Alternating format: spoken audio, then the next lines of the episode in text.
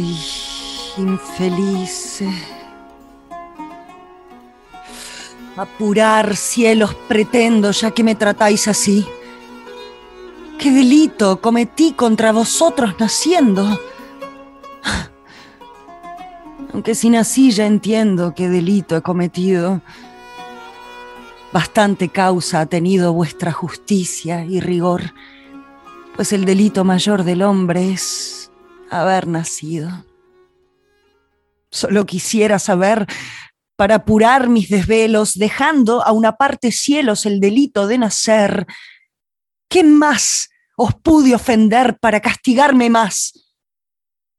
¿No nacieron los demás? Pues si los demás nacieron, ¿qué privilegios tuvieron que yo no gocé jamás?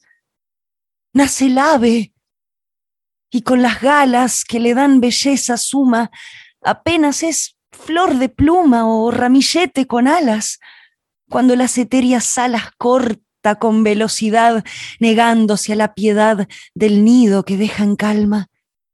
Y teniendo yo más alma, tengo menos libertad. Nace el bruto, y con la piel que dibujan manchas bellas, apenas signo es de estrellas, gracias al docto pincel. Cuando atrevido y cruel la humana necesidad le enseña a tener crueldad, monstruo de su laberinto y yo con mejor instinto tengo menos libertad. Nace el pez que no respira, aborto de ovas y lamas, y apenas bajel de escamas sobre las ondas se mira, cuando a todas partes gira midiendo la inmensidad de tanta capacidad como le da el centro frío. Y yo, con más albedrío tengo menos libertad. Nace el arroyo, culebra que entre flores se desata, y apenas sierpe de plata entre las flores se quiebra, cuando músico celebra de las flores la piedad que le dan la majestad del campo abierto a su ida. Y teniendo yo más vida, tengo menos libertad en llegando a esta pasión. Un volcán, un Edna hecho quisiera sacar del pecho pedazos del corazón. ¿Qué ley, justicia o razón negar a los hombres sabe privilegios tan suave, excepción tan principal que Dios le ha dado un cristal a un pez, a un bruto y a un ave.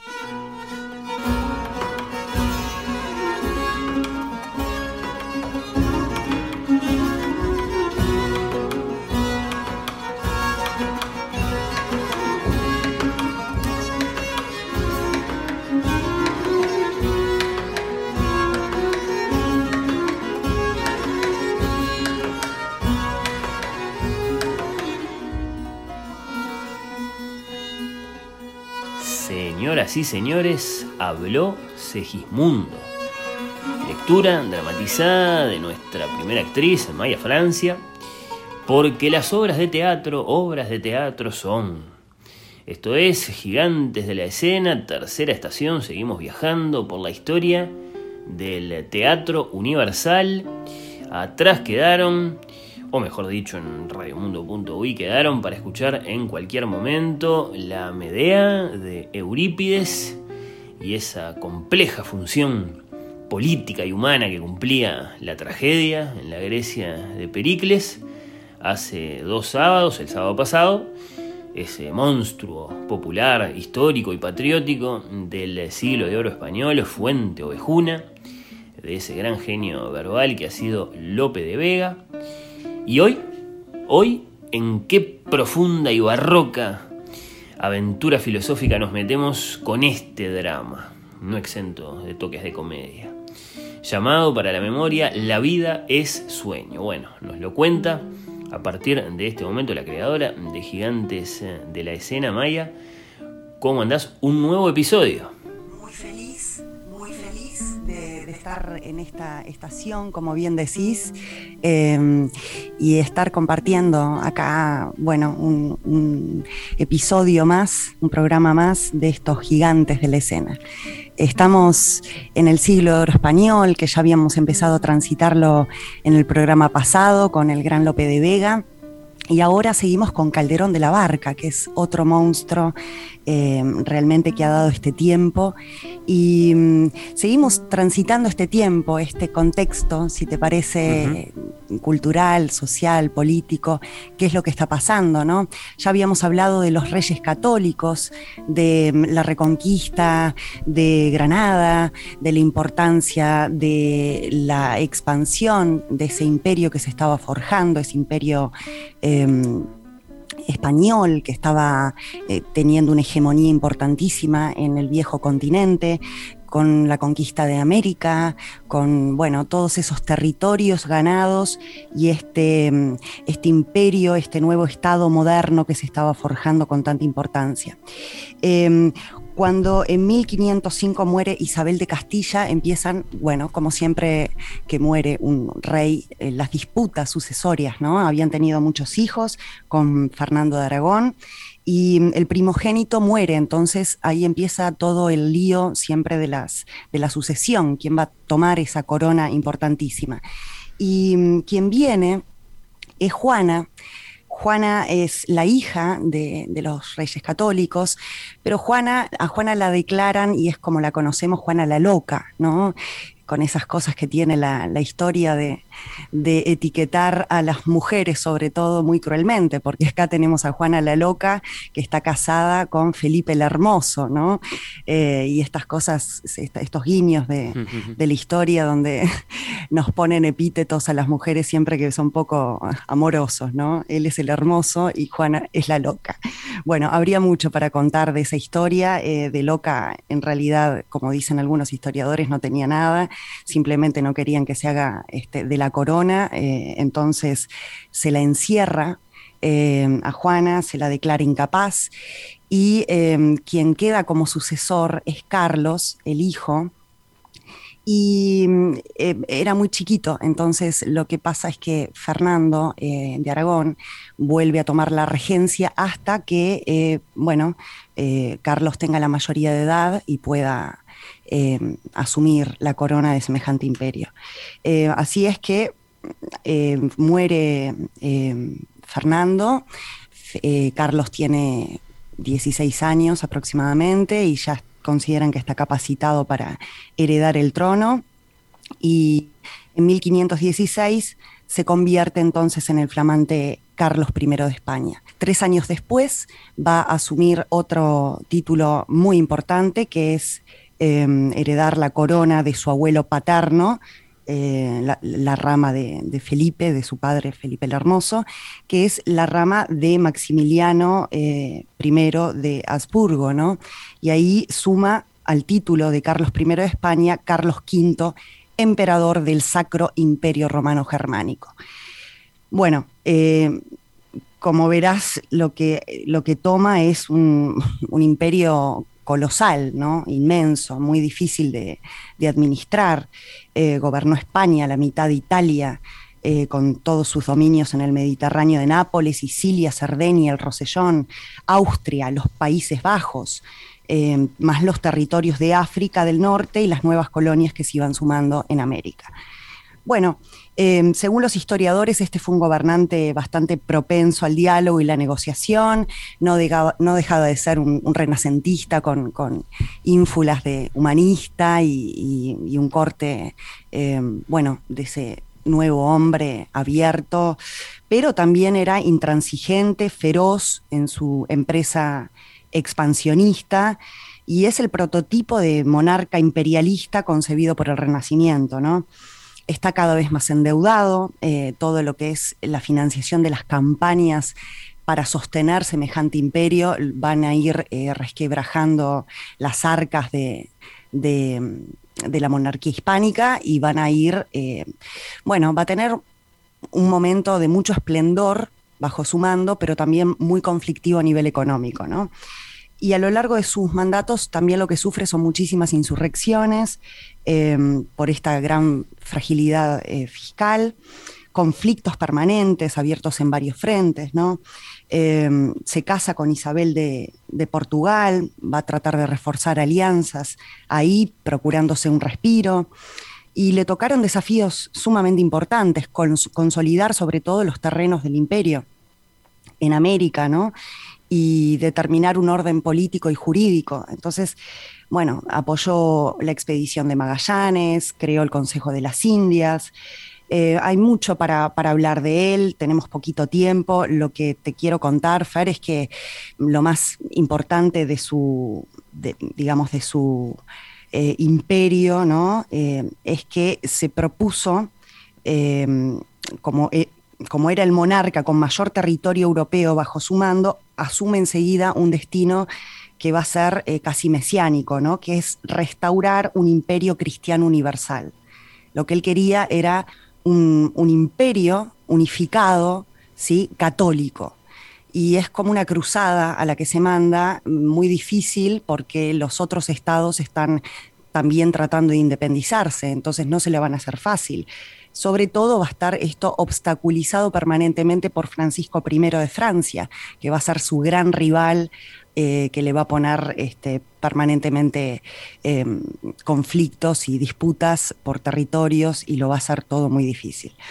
Eh, y después también su gran talón de Aquiles va a ser la reforma protestante. Imagínate que estamos en un cisma religioso, espiritual, entonces eh, el mundo se está partiendo a la mitad eh, ¿no? con esta reforma iniciada por Martín Lutero y mm, sacudió toda la cristiandad, entonces esa empresa de, de Carlos V, emperador, de constituir un imperio universal católico, este, no va a ser posible. A su vez, como sus negociaciones con Lutero van a ser eh, siempre muy difíciles, Lutero le va a decir que no reconoce en él absolutamente ninguna autoridad, eh, ni en él ni en nadie que no sea las Santas Escrituras, las Sagradas Escrituras. Entonces eh, se va a empezar a resquebrajar también su relación con Roma. Entonces va a tener un imperio muy importante pero también muy caótico, ¿no? Muy, con muchos conflictos. Va a estar eh, siempre eh, mirado este hombre como una amenaza para la autonomía de los otros estados, ¿no? sobre todo Inglaterra, que empieza a querer eh, jugar en la primera liga de las, de las potencias de Europa, ¿no? que viene retrasada hasta el momento, pero que después va a tomar un impulso enorme y este, tendremos mucho más adelante lo que es el imperio británico. ¿no? Pero bueno, tenemos eh, un, este, un emperador que este, lo que hace es eh, propiciar una, una, una, propaganda de sí mismo bastante laudatoria. Entonces vamos a tenerlo el Tiziano, el gran Tiziano ahí, eh, que era el preferido el pintor preferido de la corte, haciendo grandes, eh, dejando, inmortalizando su imagen, ¿no? Como este emperador romano. Eh, y va, va, a dejarnos, sobre todo en el Museo del Prado, tenemos grandes cuadros de él, donde lo vamos a ver como quiso ser recordado, ¿no? Casi como un emperador romano eh, con, de corte helénico, ¿no? Tenía pretensiones con esta cuestión neoclásica del renacentismo, tenía pretensiones de ser casi que un dios, de convertirse en un mito.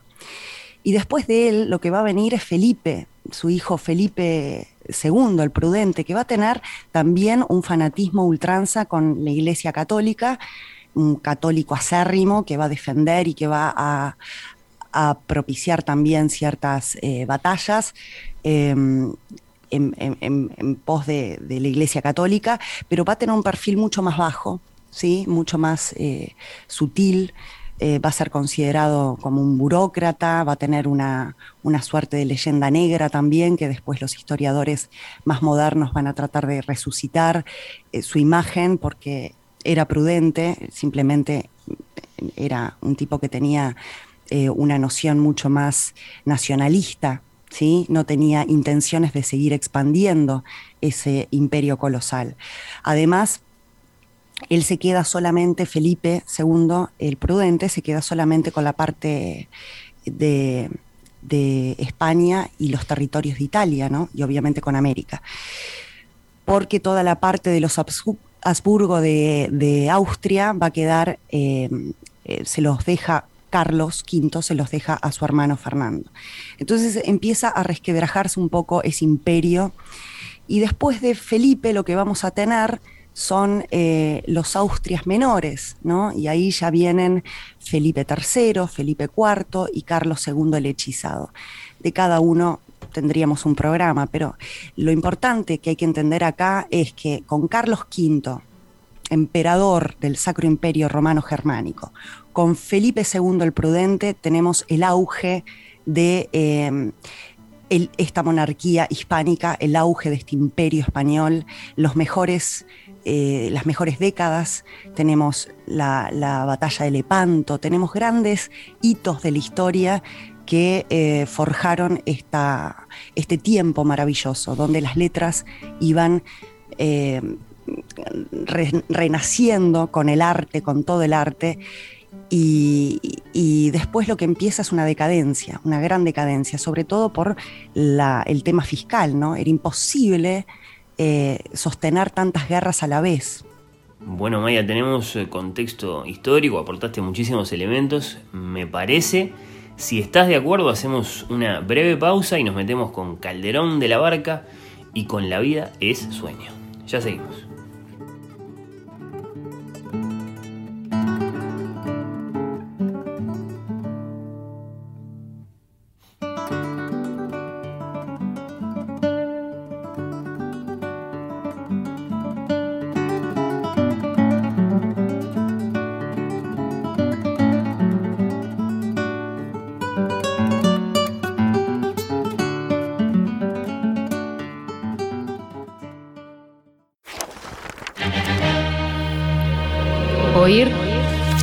Ojos. La quinta.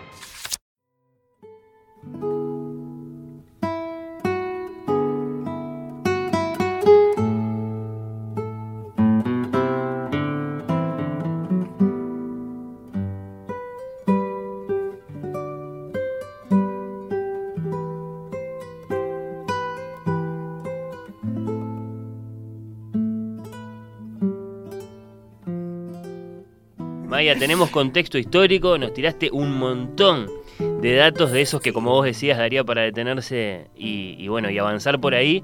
Pero bueno eh, eran un poco eh, digamos el, momento de, de, levantar el telón nada más para ahora sí llegar a Calderón y a su La vida de sueño Exactamente.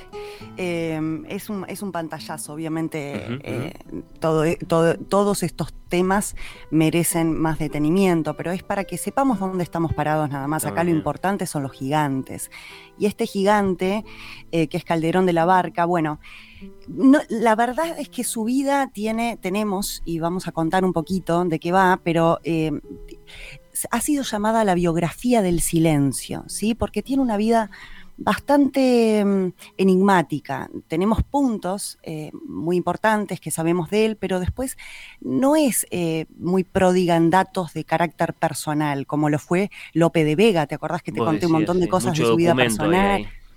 Claro, pero Calderón eh, fue bastante misterioso, ¿no? Sabemos cosas, bueno, como muy concretas, que nació en, abrió el siglo XVII, ¿no? Nació el 17 de enero del 1600 en Madrid.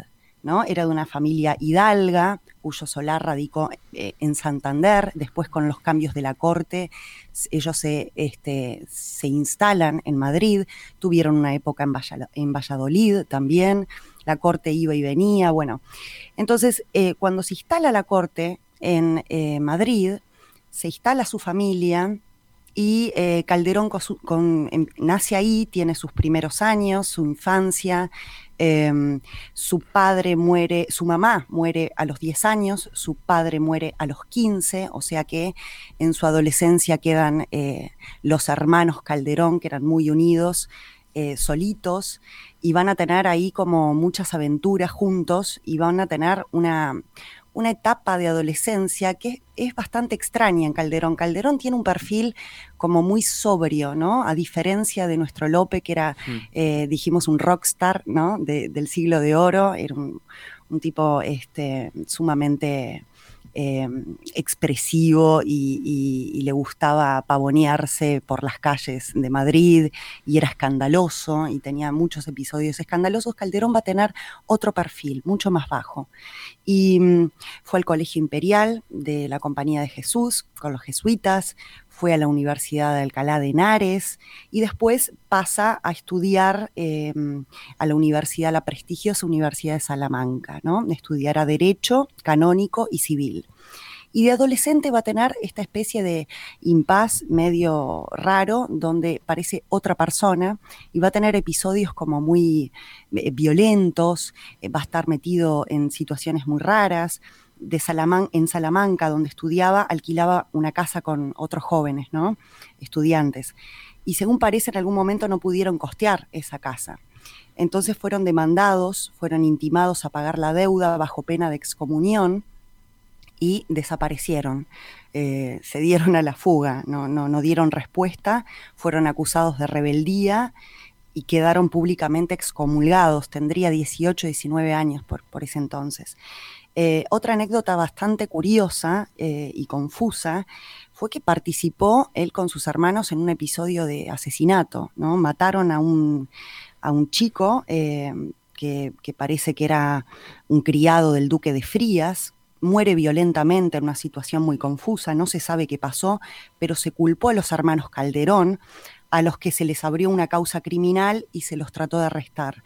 Bueno, los hermanos también huyen, se refugian muchos días en la casa del embajador de Alemania y la disputa siguió, siguió como un año, hasta que finalmente fueron apresados, pero eh, en vez de ser condenados, eh, se los intima pagar eh, para el cese de las diligencias oficiales y las costas del proceso, se les paga al padre del muerto una compensación para cubrir los gastos.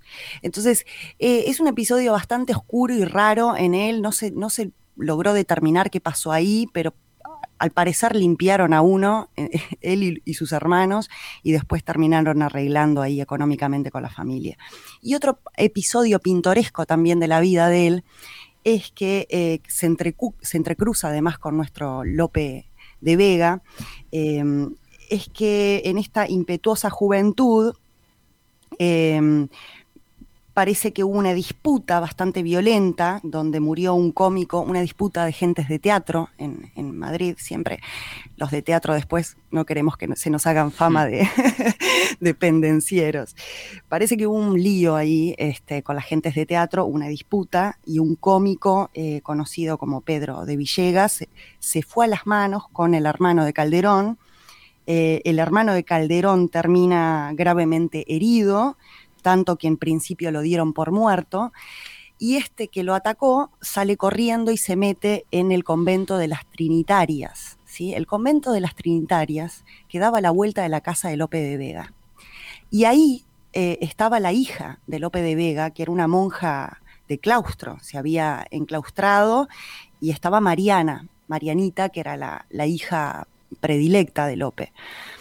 Entonces, como este hombre que atacó al hermano de Calderón se, esconde en el convento, entran los, los, hermanos de Calderón con una cantidad de forajidos, entran al convento muy violentamente prácticamente desvisten a las monjas para ver, si, para ver dónde se encontraba el, fugitivo y se armó un escándalo en Madrid de aquellos, porque era, imagínate, una sociedad sumamente católica y, pacata con esas cosas, era un escándalo terrible.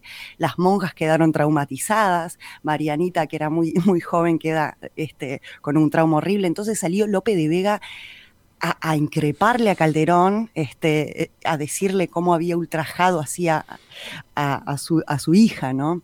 Había este, roto la sacralidad del convento. Bueno, esos son los tres episodios así como muy locos de, nuestro Calderón, pero después tuvo una vida bastante tranquila, ¿no? Se, se calmó fue creciendo y la década de 1630 fue donde comienza el periodo más fecundo de su larga vida en cuanto a la producción dramática. ¿no?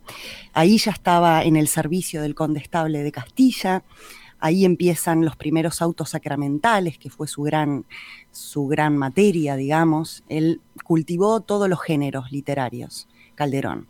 Eh, pero los autos sacramentales son algo que lo definen mucho, ¿no? Eh, ahí tenemos el auto sacramental, por ejemplo, del Gran Teatro del Mundo, que es una maravilla, es realmente una preciosura. Eh, y en el año que muere Lope de Vega, en 1635, ese año empieza Calderón a ocupar el lugar de Lope, ¿no? No lo sustituye, nunca lo va a sustituir porque Lope fue Lope, pero Calderón empieza, empieza como un traspaso de antorcha, ¿no? Literaria y escénica. Y de alguna manera se ha ganado ya el lugar eh, que tenía Lope con su impronta y su propia personalidad y estilo, y se convierta en el responsable del Teatro del Palacio. Es el dramaturgo de la corte del rey Felipe IV. ¿sí? Eh, bueno, va a las creaciones de Calderón, podemos decir también que no, no se estrenaban en los corrales de comedia no eran para el pueblo originalmente, ¿sí? En principio se representaban en los palacios de la corte y después pasaban al pueblo, a los corrales de comedia. Entonces, eh, al ser representadas originalmente en la corte tenían representaciones eh, sumamente grandilocuentes, ¿no? Eh, tenía efectos importantes para los recursos de la época, se aprovechó de las locaciones fastuosas de la, corte, de las fuentes, de los parques, ¿no? Y bueno, y recién ahí después se adaptaban a los teatros populares, a los corrales. Ahí tenemos en, este, por ejemplo, en la corte, que sus puestas, que tenían una gran parafernalia escenográfica, em, él se, apoyó mucho en un prestigioso italiano que se llamaba Cosme Y, era una suerte de escenógrafo que, traía efectos desde, Italia como muy impactantes, ¿no? Entonces em, se eh, inaugura, por ejemplo, el Palacio del Buen Retiro, en el Retiro, en Madrid, eh, con una obra de él. Bueno, y, ya eh, por el 37 fue ordenado, este, distinguido como caballero del hábito de Santiago, que era una de las condecoraciones más importantes de la época. Y ahí empieza su vida, em, orienta su vida al servicio militar, ¿no? Va a participar de muchísimas eh, batallas importantes, combate heroicamente en el sitio de Fuente Rabía contra Francia, en el marco de la guerra franco-española. Em, estamos también en la guerra de los 30 años, ¿no? En el centro de Europa está Francia y, España, están combatiendo, pero también tienen como aliados otras potencias. En el 40 se toma Salces, ¿no? Em, en la que había puesto eh, sitio los franceses. Richelieu este, decidió retirar sus tropas y los catalanes iniciaron su rebelión. Empieza la guerra de Cataluña. Bueno, allí combate Calderón combate en muchas, eh, eh, tiene una, participación bastante activa en una primera parte, en un periodo de todas estas campañas, eh, siendo destacado, pero después se retira, ¿no? Es herido, muere su hermano y se va desencadenando en él un paulatino asquiamiento, un rechazo por toda esta guerra. Y, mm, y hay un desengaño por la vida militar en general. Entonces termina pidiendo su retiro definitivo y, se va del servicio militar. Y mm, ya por eh, cuando tiene 51 años, eh, se, ordena como sacerdote. Esto era bastante común, lo vimos en Lope también, ¿no? Por, por, una cuestión, este, bueno, también el, sacerdocio les, les, propiciaba una vejez un poco más eh, acomodada, ¿no? Entonces, esto de las armas, de la, la pluma, la, la, pluma, la cruz y, la espada, ¿no? Es muy de la época, ¿no? Eh, los hombres de letras peleaban con la espada y a su vez, este, después de, esgrimir en esas batallas su, valentía, eh, eh, escribían estas maravillas que tenemos acá. No, tenemos a Cervantes, ¿no? Este, también con, con una historia así. Exactamente, ¿no? Que perdió una mano Sí, bueno. en, en una de las batallas. Bueno, todos eran hombres de, de guerra. Eh, era, era muy difícil que no vayan a la guerra, además cuando se necesitaba tanta gente Mm. peleando en tantos frentes a la vez, ¿no? Y tenemos su, su estilo, ¿no? Su estilo empieza, tiene dos registros. Fer. Al principio tiene un registro eh, muy parecido al de Lope. Es como su maestro y continúa en la línea de Lope, ¿no? Eh, eso en los primeros años, a los que corresponden, por ejemplo, grandes obras como El alcalde de Salamea, El médico de su honra. Y después tenemos una segunda mitad de su vida donde ya va encontrando su propia personalidad, su impronta, ¿no? Y acá empieza a aparecer un, un estilo poético simbolista, ¿no? Donde los personajes dejan de ser personajes y se convierten en símbolos y alegorías filosófico-religiosas, ¿no? Eh, disminuye el número de personajes, sintetiza la escena, reduce la variedad métrica, ¿no? profundiza el nivel temático, depura y acora- acota la lírica, ¿no? y otorga un mayor peso este, reflexivo y filosófico a sus obras. Hacia ahí vamos con Segismundo. Exactamente. Nos deja 110 comedias, 80 autos sacramentales, loas, entremeses y otras obras menores, ¿no? Su obra tiene un tono más solemne, ¿sí? Es una mezcla, una fusión perfecta entre el conceptismo, ¿no? Que era propio de Quevedo, Mm. eh, y el gongorismo, ¿no? Eh, o, tam- o también llamado culteranismo. Bueno, él funde estas dos y va jugando con recursos barrocos, ¿no? Utiliza mucho barroquismo, hiperbaton, metáforas, paradojas, eh, antítesis, ¿no? Es un, es un teatro recargadito, es un Lo teatro sen- propio. Sí, sí, lo, Claro. se- lo sentimos en, en- en la lectura dramatizada que hiciste, creo. Eh, mm, la palabra barroco debe haber venido, sí, sí, a la mente de, de muchos de quienes nos están escuchando. Y es muy difícil de interpretar.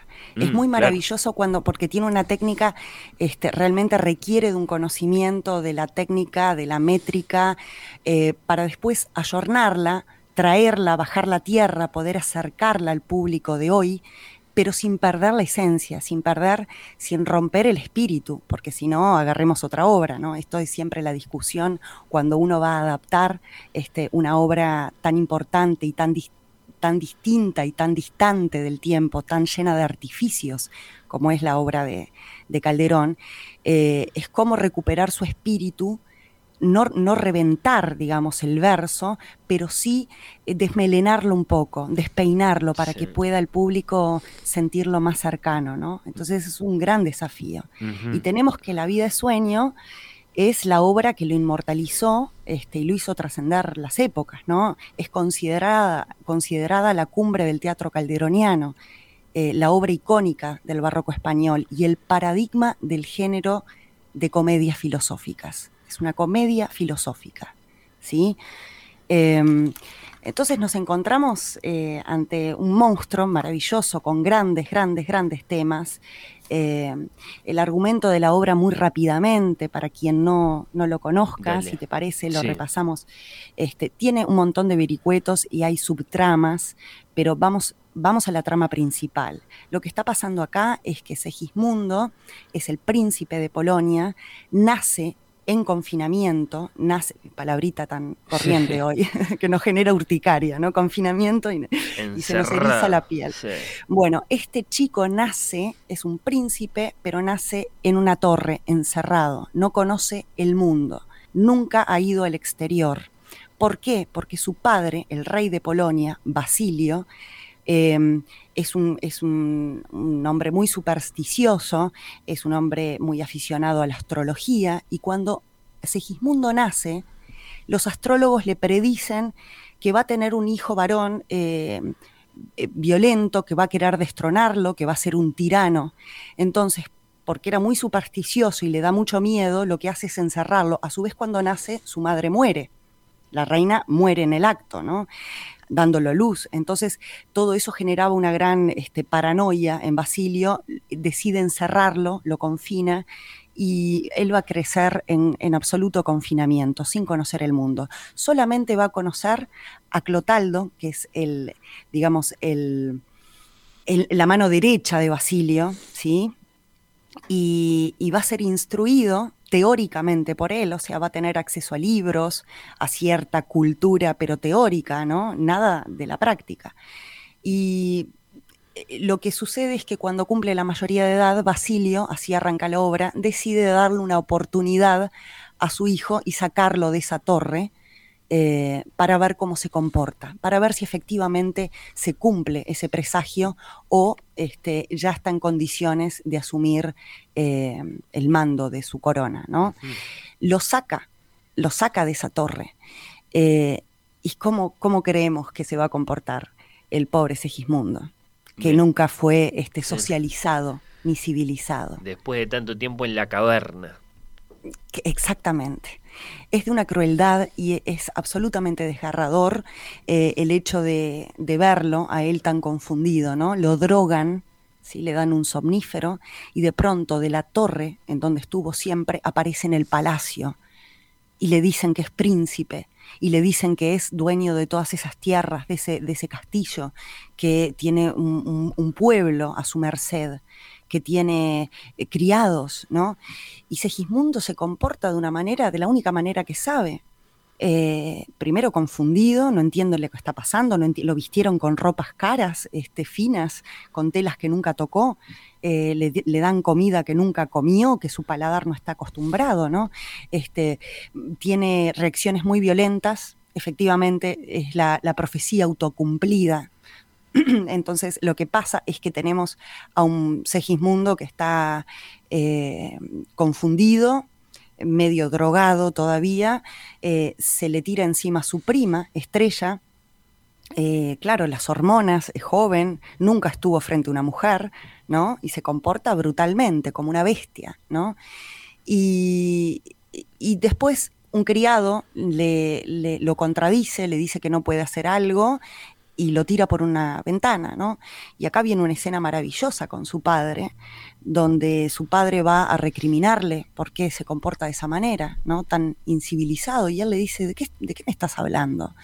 ¿De qué me estás hablando? O sea, todavía yo tengo que, yo, yo soy el que te debo, yo soy el que te tiene que pedir disculpas, me confinaste de esta manera, me, robaste la libertad. Bueno, y acá está el gran tópico.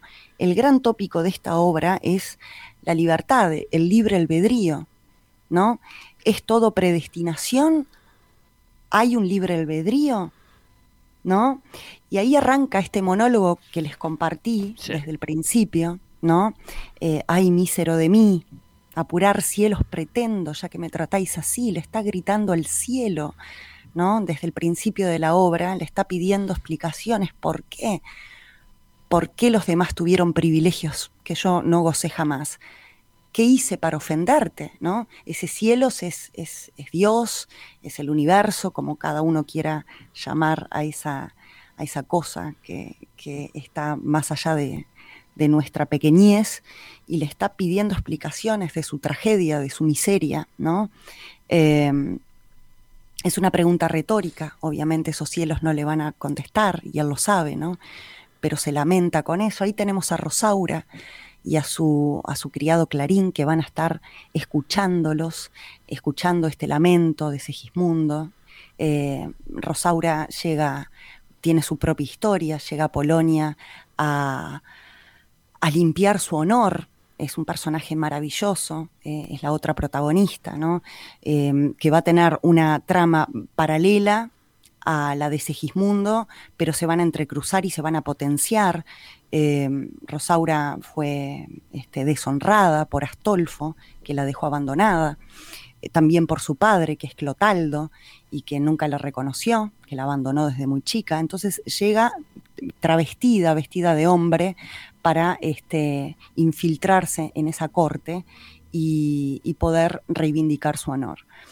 Y Rosaura, en la primera escena, cuando llega, escucha que hay un movimiento en esa torre, va a ir con su criado, que es eh, el bufón, eh, que tiene un corte, bufonesco, que es Clarín, un personaje delicioso, y van a escuchar este lamento que les compartí al principio y vamos a escuchar al final de eh, Segismundo. Y acá hay una reiteración literaria y escénica muy interesante, donde él em, se apoya de ciertas entidades de la naturaleza, ¿no? Nace el ave, nace el bruto. El bruto puede interpretarse como un caballo salvaje o como un toro, ¿sí? Yo me inclino más por la versión este, del toro porque lo compara con, eh, con, la, constelación este, taurina en las estrellas. Nace el pez, nace el arroyo, ¿no? Esa reiteración no es eh, arbitraria. Siempre cuando en literatura o en, o en el teatro se repite tanto una cosa es porque se quiere generar como una suerte de mantra en el espectador, ¿no? Y también en, el actor que lo va diciendo. Libertad, libertad, libertad, ¿no? Y teniendo yo más alma, tengo menos libertad, y teniendo yo mejor instinto, tengo menos libertad. Con más albedrío tengo menos libertad, con más vida tengo menos libertad. Esa es la cuestión. Y esa reiteración es desgarradora porque va produciendo eh, una suerte de, circularidad en el pensamiento, ¿no? En la que él está embotado en ese encierro. Y también al espectador le va, le va generando un, un desgarro. Termina, al no hallar respuestas a esas preguntas retóricas al cielo, termina, em, bueno, eh, con, con, con una sentencia terrible, ¿no? En llegando a esta pasión, un volcán, un Edna mm. hecho, quisiera arrancar del pecho pedazos del corazón. ¿Quién no quiso en algún momento, este, frente a una injusticia, arrancar del pecho, de su pecho, pedazos del corazón? Em, es, una, es una obra extraordinaria, con un corte filosófico enorme. La libertad es el gran tema. Nos preguntamos este, desde el principio con Calderón qué es ser libre, ¿no? Eh, ¿Quién decide quién soy? qué soy y qué hago con el milagro de la vida que me fue dada, ¿no? ¿Quién manipula los hilos? ¿Quién es el títere y quién es la marioneta? ¿Es el azar? ¿Es el destino? ¿Es mi carácter? ¿Son mis acciones? ¿Realmente dispongo de un libre albedrío o todo es una predestinación? ¿No? Bueno, y, sobre esto va, va asentándose toda la obra, ¿no? Sobre esto y sobre el otro, el otro gran tema, ¿no? Que es el sueño. Claro, la realidad, por lo tanto. Exactamente, ¿qué es la realidad? ¿no? Es la libertad robada y la vida como sueño. ¿no? A este chico le robaron absolutamente todo, todo, todo desde su nacimiento. Se crió encerrado, ¿no? En contacto con libros, eh, pero los libros son palabras muertas, ¿no? Saberes encriptados. Si uno no puede dialogar eh, todo ese conocimiento con la vida, con los vínculos. Entonces es realmente muy desgarrador, porque lo, que además uno hace, yo además como, como, actriz, como cuerpo actante, digamos, ¿no? que levanta estas ideas, eh, esta filosofía, ¿no? yo tuve el gran privilegio de, hacer esta obra en el Teatro San Martín en Buenos Aires. Eh, fui convocada, no me quiero poner autorreferencial, simplemente contarles que tengo un afecto muy especial por esta obra y que tuve el privilegio de, poner mi cuerpo y mi instrumento a disposición de este material. Y realmente es muy revelador y es muy, eh, es de un crecimiento enorme como persona, ¿no? Em, mi, papel era el de estrella. Eh, yo hice un reemplazo porque la actriz eh, tenía que viajar a España. Entonces eh, me tocó además hacer un toro con esta obra que es todo el proceso, todo el proceso hacerlo en 20 días, lo cual es un disparate para semejante colosal material, ¿no? el teatro en verso, la métrica, la velocidad, ¿no? Em, pero fue un gran, un gran, un gran este, una gran experiencia para mí como profesional y como, como persona, porque atravesar la palabra de Calderón es eh, bucear dentro de eh, estos temas, ¿no? Bucear dentro de la, de la, filosofía de este hombre que nos trajo y que rebota y que, y que hace eco a través de los siglos y nos seguimos preguntando sobre estos grandes tópicos, ¿no? Eh, la vida, ¿no? La vida, ¿qué es en definitiva? Hay una profecía autocumplida también que aparece como tópico, ¿no? Eh, porque de alguna manera esta tragedia de meterlo al pobre Segismundo en, una, en, una, en un confinamiento, en una torre, por miedo a que se convierta en un tirano, es lo que finalmente termina convirtiéndolo en un tirano, ¿no? Él después, él después va a hacer su crecimiento, su curva dramática y se va a convertir en un buen, eh, en, un buen rey, en un buen, en un buen príncipe que promete ser un buen rey. Por eso se revela al pueblo cuando sabe que hay un príncipe encerrado, no lo quieren a Basilio, cuando se enteran que, hubo un príncipe durante tantos años encerrado, lo van a liberar, Rosaura va a, liderar, a liderar esta, revuelta, lo sacan de la torre, se enfrentan los soldados de Basilio y de su hijo Segismundo, gana Segismundo, pero este, eh, muy por el contrario de lo que creen, de que es un tirano, él se arrodilla frente a su padre con humildad y le dice que la vida es un sueño y que lo único que es un ratito y lo único que uno puede hacer es hacer las cosas bien, obrar bien, ¿no? Es un gran tópico también del barroco y del siglo de oro. Obrar, obrar bien en el poco tiempo que nos fue dado. Entonces Basilio se da cuenta que cometió un error, que fue injusto con su hijo y le da el trono. ¿no? Entonces tiene un final, digamos, se redimen todos y tiene un final feliz. Pero esta profecía autocumplida es aquello de eh, qué es el huevo o la gallina, ¿no? que es primero. ¿no? Eh, el chico es un tirano eh, o lo hicimos nosotros un tirano.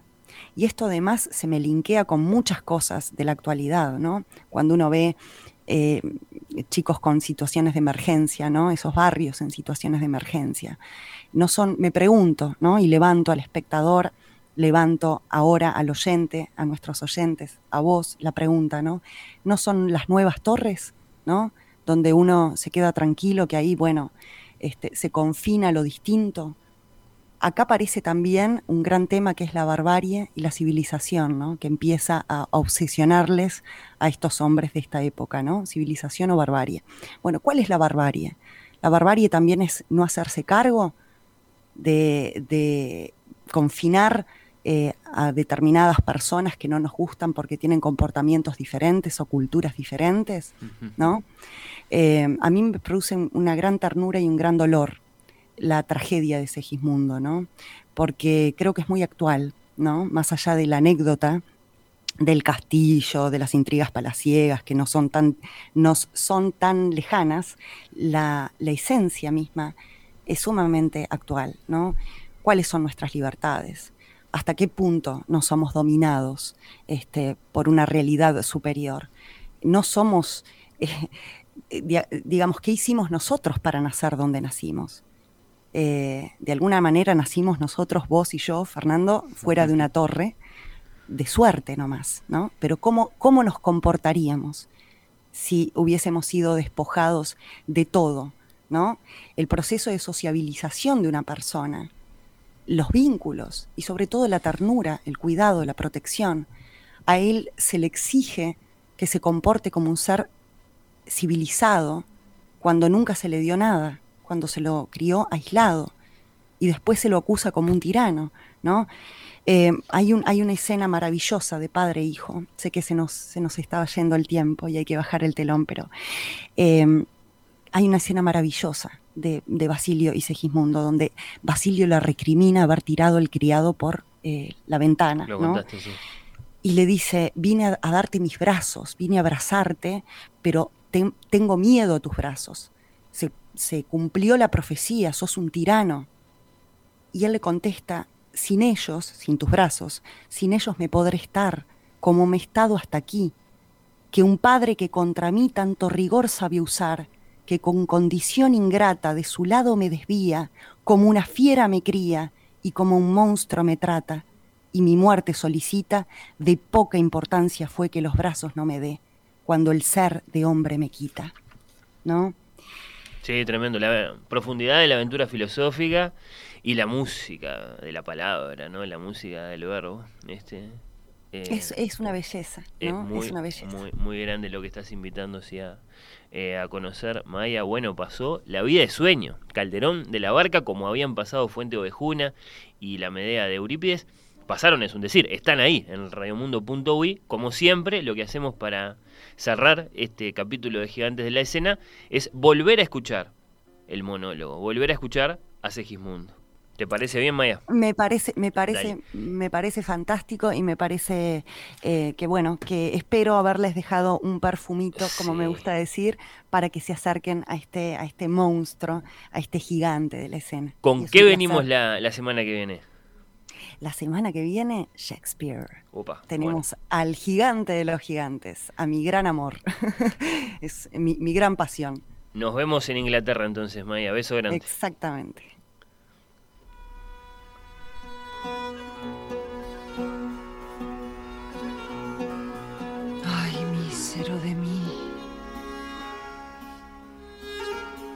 Ay, infeliz.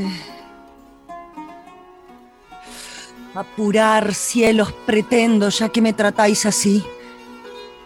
¿Qué delito cometí contra vosotros naciendo? Aunque si nací ya entiendo qué delito he cometido. Bastante causa ha tenido vuestra justicia y rigor, pues el delito mayor del hombre es haber nacido.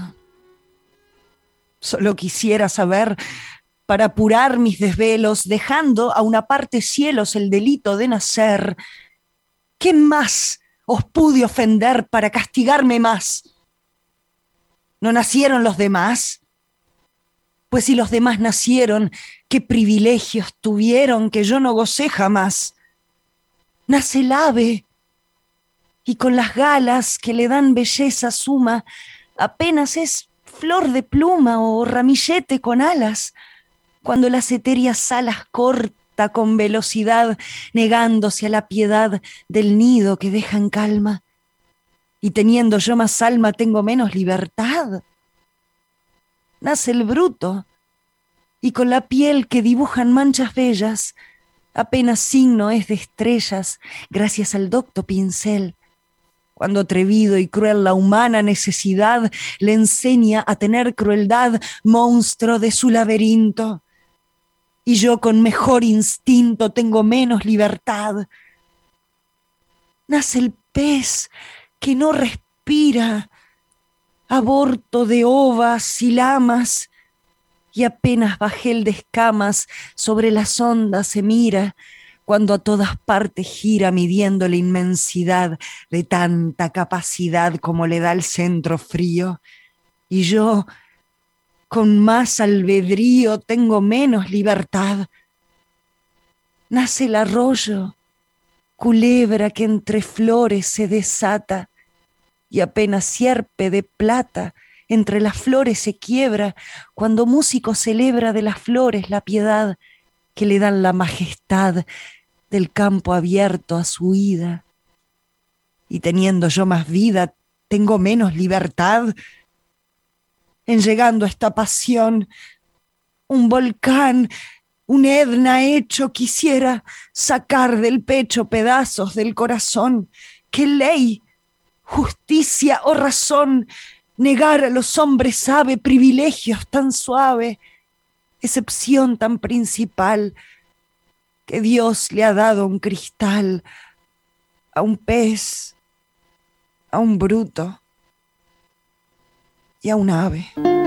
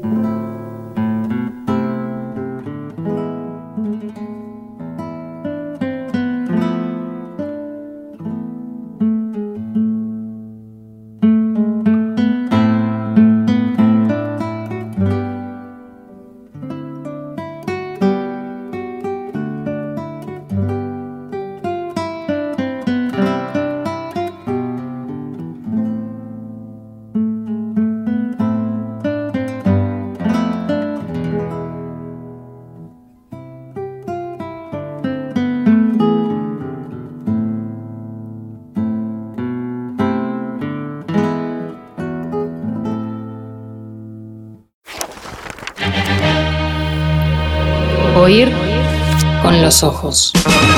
La quinta.